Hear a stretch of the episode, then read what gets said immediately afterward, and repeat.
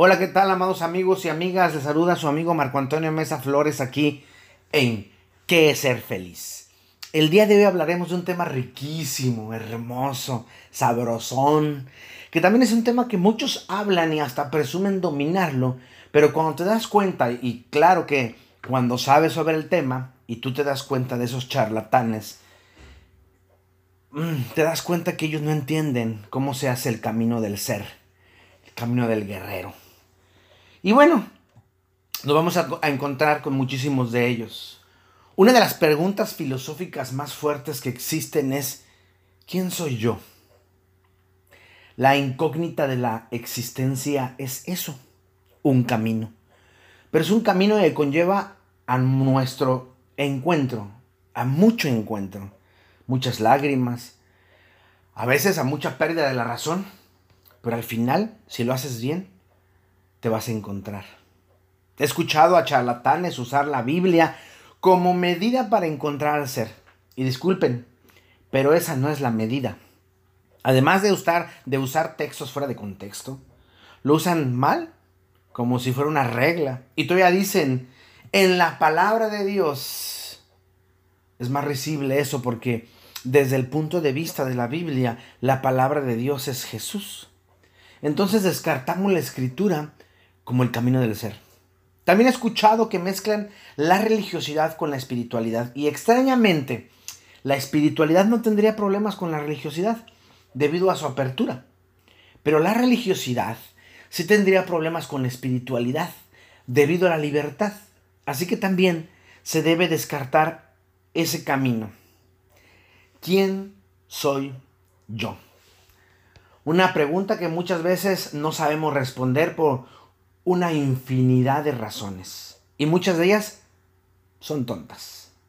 Porque nos confunden con la idea de, bueno, soy Marco Antonio. No, ese es tu nombre.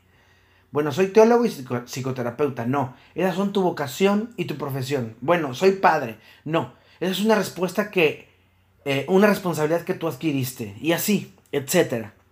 No hay una respuesta que les guste. La respuesta jamás le va a gustar a los demás, pero ¿acaso importa? No. Lo que importa es lo que tú sepas que tú eres. Y ese, como dije, es un camino largo que recorrer. Un camino que conlleva mucha disciplina, mucha disciplina, mucha disciplina. A la gente le digo algo que pocos terapeutas dicen o no conocen por falta de estudio. La salud mental es algo simple de tener. Así como se oye. Realmente ser feliz es muy sencillo. Lo complejo es la disciplina. Supongamos, tú tienes baja o nula estima y quieres elevarla, quieres estar bien. Entonces yo, terapeuta, te digo, vete en el espejo todos los días y en la mañana y en la noche dite que eres guapo, que eres guapa, que estás hermoso, que estás hermosa, que estás bien sabrosón, es más, hasta acaríciate, que estás bien sabrosa que eres inteligente y bien chingón. Esto por 66 días para que se haga un hábito y tu cerebro hará lo demás. El consultante, cliente o paciente se va bien feliz, tiene su receta. Al cabo de 5 o 6 días se le hace estúpido hacer eso y deja de hacerlo. Y después se queja de tener una estima baja o nula. Simplemente porque no puede ser disciplinado en algo tan sencillo como decirse ese tipo de cosas se bombardea con cosas negativas, pero no quiere sentirse mal. Cuando uno está buscando su camino, su ser, quién es, entonces se va a topar con algunas cosas que no le van a gustar. Como por ejemplo que el otro es simplemente otro. Y que al otro ser no es como yo quisiera que fuera. Entonces tengo que escoger entre dos caminos. ¿Lo acepto o no lo acepto? Si lo acepto, lo dejo libre y soy libre. Si no lo acepto, tengo algunas otras alternativas, muchas otras. Voy a decir algunas nada más. Una, manipularlo para que sea como yo quiero que sea. Dos, controlarlo para que sea como yo quiero que sea. Tres, encabronarme. Porque no es como yo quiero que sea y culparlo a él o a ella por ojete, por mendigo, por mendiga, por perro maldito malnacido que no es como yo digo. 4. Verlo como tóxico. Porque como no es como yo quiero que sea, es un ser tóxico. Y así podríamos hacer una lista grande de la no aceptación del otro. Por eso este camino te va a llevar a muchos dolores de cabeza, aparte de gastritis, colitis y otras itis. El camino de la no aceptación del otro y la no aceptación mía. Porque vas a vivir inflamado, porque el otro no es como tú quieres que sea. Ese camino es demasiado malo. Y aparte no será fácil saber quién eres, porque en realidad ese bicho raro manipulador no eres lo formaste. Y de eso se trata el ser. Para ser, debemos entender que somos más que hueso y sangre, más que razón y agua. Somos dioses. Dioses que destruyen o construyen, que dan o toman, que crean o aniquilan. No solo a los que están a mi alrededor, sino al que está en mi interior, es decir, a uno mismo. Le decía una persona cuando me dijo, ayúdame, ya no quiero sentirme así. Le dije, no te sientas así, listo. Y ya, molesta, me dijo, no mames, ¿cómo puedes decirme eso? Y yo le contesté, así, mira, no te sientes así. Creo que la persona se molestó, no podía creer que yo le dijera tan a la ligera que no se sintiera así, como si fuera fácil sentirse bien en cualquier momento. Pero ¿qué creen? Claro que sí, Claro que sí se puede uno sentir bien en cualquier momento. Uno puede ser feliz a pesar de las circunstancias. Alguien me dijo, Marco, no se puede ser feliz todo el tiempo. Y yo le dije, claro que sí. Pero el problema es que tú crees que la felicidad es siempre sonreír. Y la felicidad es la aceptación de que hay cosas que no puedes cambiar. Y la libertad de cambiar aquellas que puedes. Les voy a leer una parte de mi curso y libro Virilla Sana sobre la libertad, eh, que es para mí el valor más importante, aún más importante que el amor, y que pocos tienen el valor para pagar el precio de ser libres, pero muchos presumen tenerla hasta que tienen que dejar al otro libre. Esta parte es un trozo de eh, una de las, el último, la última sesión de trabajo sobre mí mismo y se llama Despierta. Y explico. despertar es estar abierto a las cosas que están sucediendo aquí y ahora. Además, es analizar aquellas cosas o personas que permitimos nos limitan a crecer y ser mejores. Y quiero que se lea bien esto. Nosotros lo permitimos. Ellas solo están ahí. Como, por ejemplo, parejas, padres, amigos, escuela, profesores, trabajo. Culpar a los demás nos hace responsables. Los contratos sociales, no hacernos responsables, las cacas, los bla bla blas, etcétera, etcétera, etcétera. Nosotros somos los que les damos entrada o salida a ese tipo de personas o comentarios de ellos. Muchos dicen estar despiertos porque viven llenos de miedo y prejuicios, esclavizados en sus horarios de trabajo, en sus dinámicas y en sus tristes formas de vivir. Es más, Muchos presumen de esos esclavos ser libres, ser felices y amar. Y no tienen idea de qué es eso, pues no son libres, mucho menos felices, y no saben qué es el amor. Definamos, pongámosle fin. La idea de estas tres cosas, por supuesto, que presumen tener, pero que en realidad no saben ni qué son. Libertad. La libertad es la capacidad de hacerse responsable de aquellas cosas que cometemos conscientemente la libertad es no huir de la situación, sino enfrentarlas con serenidad y rectitud. Ser libre es darse cuenta que las cosas son como son, aun y que no me gustan como son.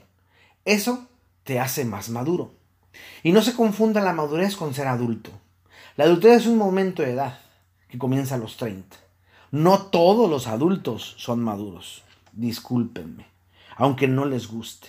Sin embargo, la madurez es algo más complejo, más complejo e implica muchas cosas, entre ellas ser adulto. Y ahorita les voy a decir por qué.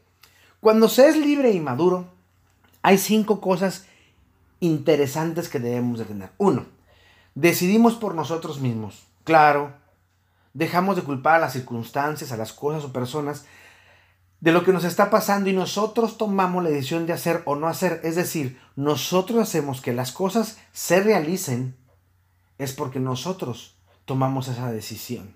Decidir por nosotros mismos es hacernos responsables.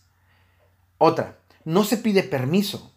El adulto, el maduro, jamás pide permiso para hacer lo que él quiere hacer. Por eso es libre, precisamente. No se justifica. No necesitas justificar lo que haces ni por qué lo haces. Solo lo haces y te haces responsable. Nadie, nadie puede regañarte. Y que quede bien, nadie puede regañarte. No eres un niño, no eres un puberto o no eres un joven. No debes dar cuentas, no debes sentirte regañado. Y te haces responsable. La responsabilidad es intrínseca a la libertad.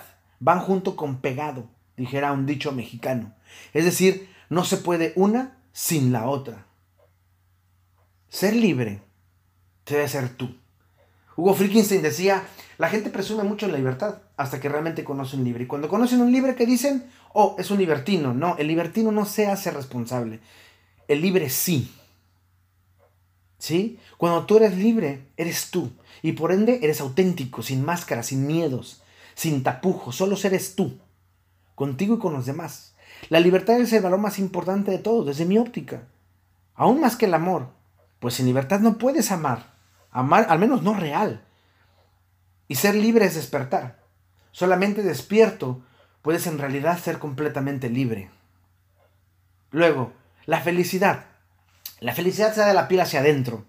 La felicidad se hace sin condiciones. Es decir, no podemos ser felices si condicionamos la felicidad a cosas, circunstancias o personas. No podemos decir que la prueba del amor es el sacrificio de mis sueños o de mis metas. Aquella persona que quiere ser amada a costa de la felicidad de otro es narcisista y ruin. En una conferencia un joven de, en otro país, un joven me dijo, yo amo a mi novia a costa de mi felicidad y ella, me ama a mí a costa de la suya. ¿Qué no es eso el amor? Y le contesté, no. Entonces me preguntó, ¿cómo se llama eso? Estupidez. Lo dije sin ningún problema. La felicidad es la completa armonía conmigo mismo. Y eso me dará armonía con los otros. Y bien, con otros no con todos. ¿Por qué? Porque la felicidad es algo espiritual. Y la gente no puede estar cerca de alguien libre, porque siempre lo va a estar criticando por ser libre y ser feliz. No se puede ser feliz si no se es espiritual. Y cuando hablo de espiritualidad no hablo de ritos, religiones, posturas, ser bueno, devotos o, ayunar o, dar diezmos o, o dar ofrendas, no. Ni la Biblia, nada de eso. Cualquier cosa que tenga que ver con ritos, estamos hablando de otra cosa. Hablamos de ser y de estar. En la espiritualidad se es y se está. Y extrañamente no se puede ser feliz si uno en realidad no es libre. Ahora, amar. Amar es la capacidad de ser sin estorbar. Dejar al otro ser sin controlar o intentar controlar su vida. Y también su lugar, sin lugar a dudas, perdón, no se puede amar si no se es libre. Entonces decir que amar y ser felices deben tener un único condimento, la libertad. Por eso hablar de estar despiertos es ser libre. Pero tenemos un grave problema que muchos no quieren entender. Por ignorancia, necesidad, la libertad, sin lugar a dudas implica espiritualidad, nos guste o no nos guste. Y quiero dejar claro otra vez esto. Porque a veces creemos que espiritualidad son ritos y costumbres religiosas. No, eso es religión, no espiritualidad. A veces la espiritualidad es contraria a la religión precisamente porque es libre. Actualmente hay muchísimas ideas sobre la espiritualidad. Hay libros de personas que no entienden qué es eso, pero dan consejos de cómo se puede llegar a ser espiritual. Podemos leer un sinfín de libros, entre esos inteligencia espiritual, que no dista de ser más que un compendio de ideas erróneas con símbolos cristianos, que no es espiritualidad, cuando la espiritualidad no tiene que ver con el cristianismo, con una religión en sí, sino con algo más profundo. La espiritualidad es la capacidad de observar, analizar y entender la naturaleza de las cosas y cómo éstas conviven y se desplazan entre ellas. La espiritualidad es mirar hacia adentro, se liga con la vida interior, a conocerse a sí mismo. Es la búsqueda del yo real y no del yo imaginario. Y cuando nos enfrentamos al yo real nos da miedo, pues uno debe enfrentarse a sí mismo desnudo, tal y como es, sin tapujos, sin prejuicios, sin mentiras. No es hacerlo poquito, como dicen algunos, sino hacerlo todo. Sin embargo, preferimos ser callados y no vemos, porque no sabemos qué pasará cuando nos veamos realmente, y eso nos da pavor. En el libro La historia interminable del alemán Michel Ende, habla de un niño llamado Bastian, que se roba un libro de una librería. Eh, en ese libro nos habla de la lucha contra la nada. La nada se va apoderando de todo. El mundo de los sueños se va acabando porque la gente ya no sueña. Entonces el protagonista del libro que tiene Bastian en sus manos se llama Atreyu. Atreyu es un guerrero que tiene que pasar tres pruebas para llegar hasta las esfinges, para que éstas le digan cómo vencer a la nada. Sin embargo, la última prueba es muy compleja, porque es la prueba del espejo. Y en esta se ve lo que hay en el interior de cada uno. Y eso es lo impensable, pues los fuertes se ven débiles, los débiles fuertes, los sabios tontos, y así sucesivamente. Se ven tal y como son en realidad. Y eso es despertar. Y por ende es espiritualidad, que en realidad a casi todo nos aterra. Sí, las personas creen que despertar es huir de las cosas. Otras creen que tiene que ver con saber cómo evitarlas. Y lo peor es, dicen que es ignorarlas. De repente algún paciente me dice, ¿cómo controlo esto o aquello? Y mi respuesta es muy simple, no lo controles, acéptalo. Mientras intentes controlar sin aceptar, solo le estás dando vueltas a la situación y no la vas a resolver. Pues no puedes controlar aquello que no conoces. La gente va a psiquiatras, a psicólogos, a sacerdotes, a pastores, buscan una respuesta que ya tienen, solo buscan el permiso de un profesional para poder hacerlo. Sin embargo, y para ser realistas, los segundos no tienen la respuesta de las situaciones que los primeros ya hicieron. Muchos de los profesionales muchas veces solo alivian. Y aliviar es sentirte liviano. Pero cuando aprendemos de la espiritualidad que posiblemente un buen psiquiatra, psicólogo, sacerdote o pastor podría enseñarte, entonces sanamos. Y sanar es una acción de ser más que curado y por ende ser salvado. ¿De quién? De ellos mismos y de todos sus prejuicios y estereotipos mentales y de los míos también. No quiero decir eh, que uno de estos cuatro profesionales no sirva. Claro que, claro que no lo quiero decir y no es cierto. Muchos pueden servir, pero debemos dejar claro. Muchos de ellos no van a ayudarte a buscar tu verdad, sino que van a ayudar a buscar su verdad o la verdad social. Pero esto no ayuda en nada y sobre todo no es espiritualidad. Despertar es darse, es entender, entenderme, es darme, es poder hacer un análisis exhaustivo de aquellas cosas que me hacen retroceder y por eso pesan tanto y por eso duele, porque estamos acostumbrados a no hacernos análisis y por ende a no buscar soluciones prácticas. Preferimos jugarle al valiente antes de poder hacer algo sincero y metódico. Y el primer paso de la espiritualidad es aceptar que no sabemos amar, que no somos felices y sobre todo que no somos libres. Como ya se dijo, la espiritualidad es la, la capacidad de despertar, de ver quiénes somos, de analizarnos. Aunque parezca terrible, cada uno se dará cuenta que no es verdaderamente libre. Cuando en realidad tenga que escapar de algo, que tenga que ser pueril por estar seguro, y no lucho. No lucho porque no sé cómo, porque tengo miedo. No lucho por lo que es, sino se es porque así se quiere ser. Entonces, cuando tú empiezas a luchar contra ti mismo y empiezas a darte cuenta que no se trata de una lucha, sino de más bien una, eh, como dijera el Yin Yang, una convivencia entre el bien y el mal que tienes, entre la soledad y la no soledad que tienes, entre el sufrimiento que te inventas tú y que no tienes, entonces empiezas a liberar ese sufrimiento y entiendes que el dolor es inevitable. Sentirse miserable o sufrir es una opción de cada uno. Ya despierto, puedes, ser, puedes hacer de la vida un sinfín de cosas magníficas. Pues entonces sabes evaluarte y por ende sabes tus capacidades. Tus capacidades y tus deficiencias. Ya no luchas contra ellas, las entiendes y fluyen como las dejas que éstas fluyan, sin miedo y sin prejuicios. Solo las dejas fluir. Aprendes aquellas palabras que Buda decía.